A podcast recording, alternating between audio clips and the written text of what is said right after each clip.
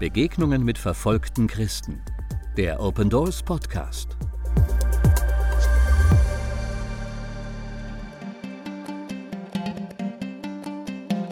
Der Weltfrauentag am 8. März ist in allen zentralasiatischen Ländern ein arbeitsfreier Feiertag.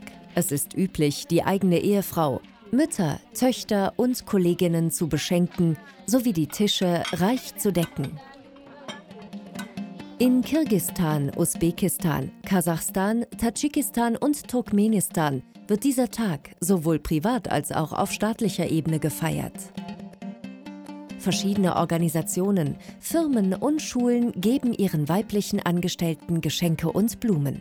Das heißt aber für die meisten Frauen nicht, dass sie an diesem Tag untätig sein dürfen. In manchen Familien versuchen die Männer, ihre Mütter und Frauen mit Fürsorge und Aufmerksamkeit zu umgeben, indem sie den Tisch decken, das Haus putzen und Geschenke kaufen. Aber meist bereiten die Frauen selbst alles vor und bedienen die Männer, die zu Tisch sitzen und den Weltfrauentag feiern. Wie auch immer er individuell aussieht, der 8. März ist für die Frauen Zentralasiens ein ganz besonderer Tag, an dem sie sich wenigstens einmal im Jahr gebraucht und geliebt fühlen können und anerkennende Worte von ihren Männern bekommen.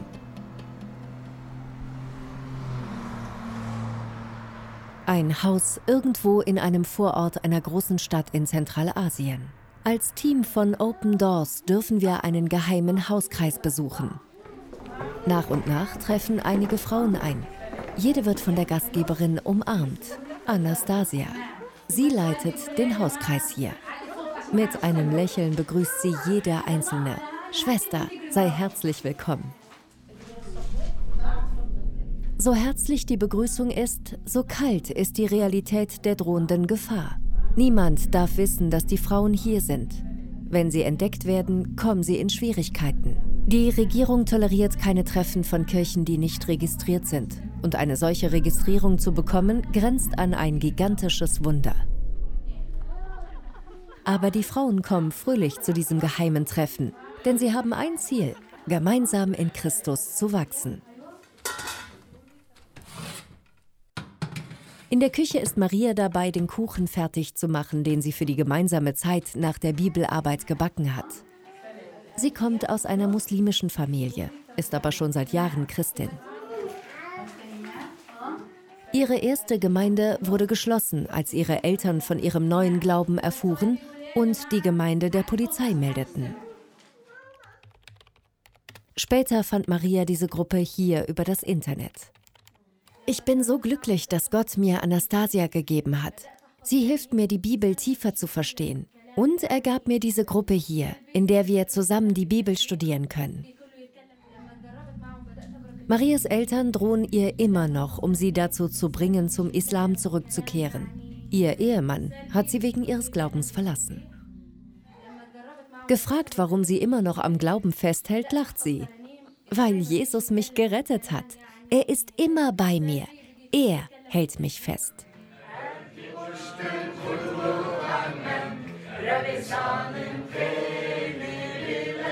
Die meisten Frauen hier sind muslimischer Herkunft. Zu Hause müssen sie ihren Glauben geheim halten und können nur heimlich beten. Aber hier, in der Sicherheit dieses Hauses, können die Frauen den Herrn so laut preisen, wie sie wollen.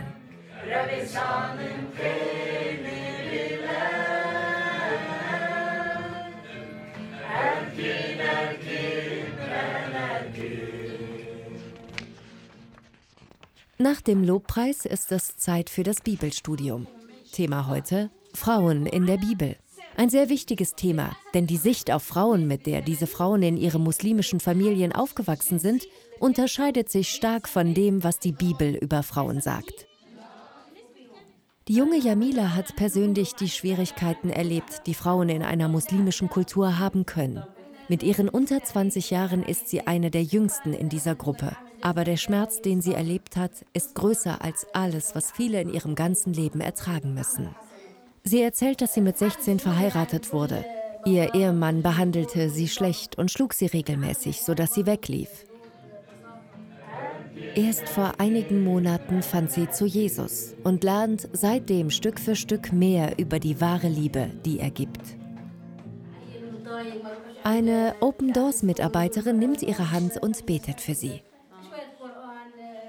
Das Treffen endet mit einem Essen, das wirklich einer Frauentagsparty würdig ist. Alle wünschen sich gegenseitig einen frohen Frauentag und es werden Geschenke an die Frauen verteilt.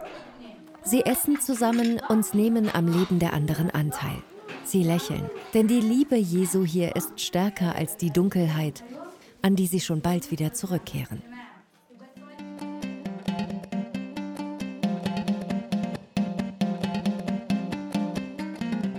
Traditionell gelten Frauen in den Gesellschaften der Region nicht viel. Open Doors versucht mit Schulungsprogrammen die Gemeinden zu stärken und ihnen unter anderem zu helfen, mehr und mehr zu entdecken, mit welcher Wertschätzung Jesus Frauen begegnet. Ein Pastor sagte nach einer Schulung zu Familie und Ehe, ich habe immer gelernt, dass ein Teppich mehr wert ist als eine Frau. Deswegen habe ich sie schlechter behandelt als einen Fußabtreter. Aber in der Schulung habe ich das biblische Konzept der Familie kennengelernt und verstanden, wie ich meine Frau behandeln sollte. Ich sehe sie jetzt als die Krönung meines Lebens und begegne ihr mit Liebe und Achtung. Jetzt führen sie eine wunderbare Ehe. Mit viel Liebe zeigen sie einander ihren Respekt. Sie sind für viele Menschen in ihrer Umgebung ein großes Vorbild.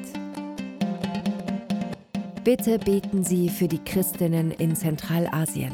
Bitte beten Sie, dass Gemeinden und Hauskreise den Frauen helfen können, weiter zu Jesus hinzuwachsen. Beten Sie bitte um Mut für die Frauen, dass sie sich trauen, ihren Glauben mit anderen Frauen zu teilen.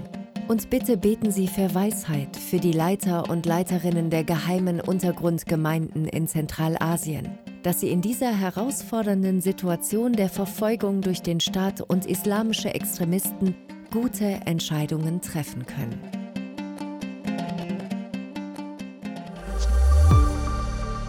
Besuchen Sie unsere Website www.opendoors.de und erfahren Sie, wie Sie verfolgten Christen helfen können.